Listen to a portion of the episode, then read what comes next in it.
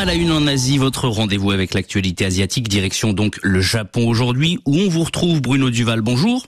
Bonjour. Vous êtes l'un des correspondants de RFI à Tokyo, où comme dans l'ensemble de l'archipel d'ailleurs, les autorités sont très inquiètes.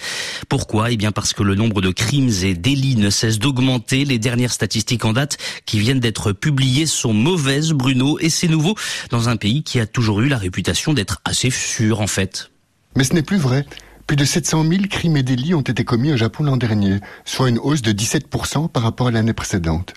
Et quand on affine, l'aggravation de la situation apparaît encore plus clairement. Les vols plus 20%, les meurtres et les agressions sexuelles plus 30%, les enlèvements et le trafic d'êtres humains plus 40%. Or ici, pendant 20 ans, de 2000 à 2022, le taux de délinquance et de criminalité avait reculé sans discontinuer.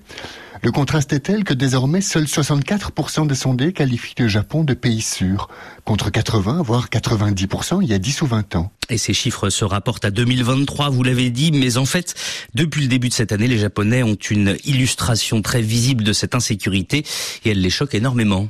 Oui, parce que parmi les victimes de cette criminalité figurent y compris des milliers de sinistrés.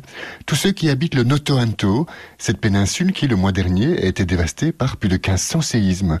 Eh bien, dans cette région, en ce moment, on assiste à une succession de pillages de maisons endommagées que leurs occupants ont dû fuir car elles menacent de s'écrouler. De même, les malversations se multiplient. L'insécurité y est telle qu'un millier de caméras de vidéosurveillance ont dû être installées. Les habitants sont venus à constituer des milices citoyennes qui patrouillent la nuit. Et a-t-on une explication à quoi est due cette hausse subite de la délinquance et de la criminalité à plusieurs facteurs. L'envolée des prix, par exemple, alors que les salaires, eux, n'augmentent pas. La paupérisation qui résulte de cet écart entre les prix et les salaires contribue à la hausse du nombre de cambriolages et de vols à l'étalage. Ce contexte économique difficile tend aussi les relations au sein des couples et dans les familles. En témoigne l'augmentation des cas de violence conjugale et de maltraitance infantile. Et puis, cette dégradation de la sécurité serait aussi une conséquence différée de l'épidémie de Covid. Un effet retard, si vous voulez. Les secteurs qui étaient à l'arrêt au moment des confinements ont énormément licencié. Dans la restauration, l'hôtellerie, l'événementiel ou le tourisme, par exemple, beaucoup de salariés précaires ont perdu leur emploi. Or, au Japon, les contrats de travail sous-statutaires ou irréguliers ne donnent pas droit à des allocations de chômage après un licenciement. Selon la police, un certain nombre de ces salariés précaires qui avaient perdu leur emploi se sont reconvertis dans ce qu'on appelle ici les yami baito, ce qu'on pourrait traduire par les petits boulots louches, les escroqueries par exemple. Enfin, selon les experts, toutes ces années de distanciation sociale ont fait de gros dégâts en termes de santé mentale. On ne compte plus les Japonais dépressifs au point d'avoir décidé de mourir, mais qui ne parviennent pas à se suicider. Ils choisissent alors de commettre des meurtres indiscriminés ou indifférenciés, comme on dit.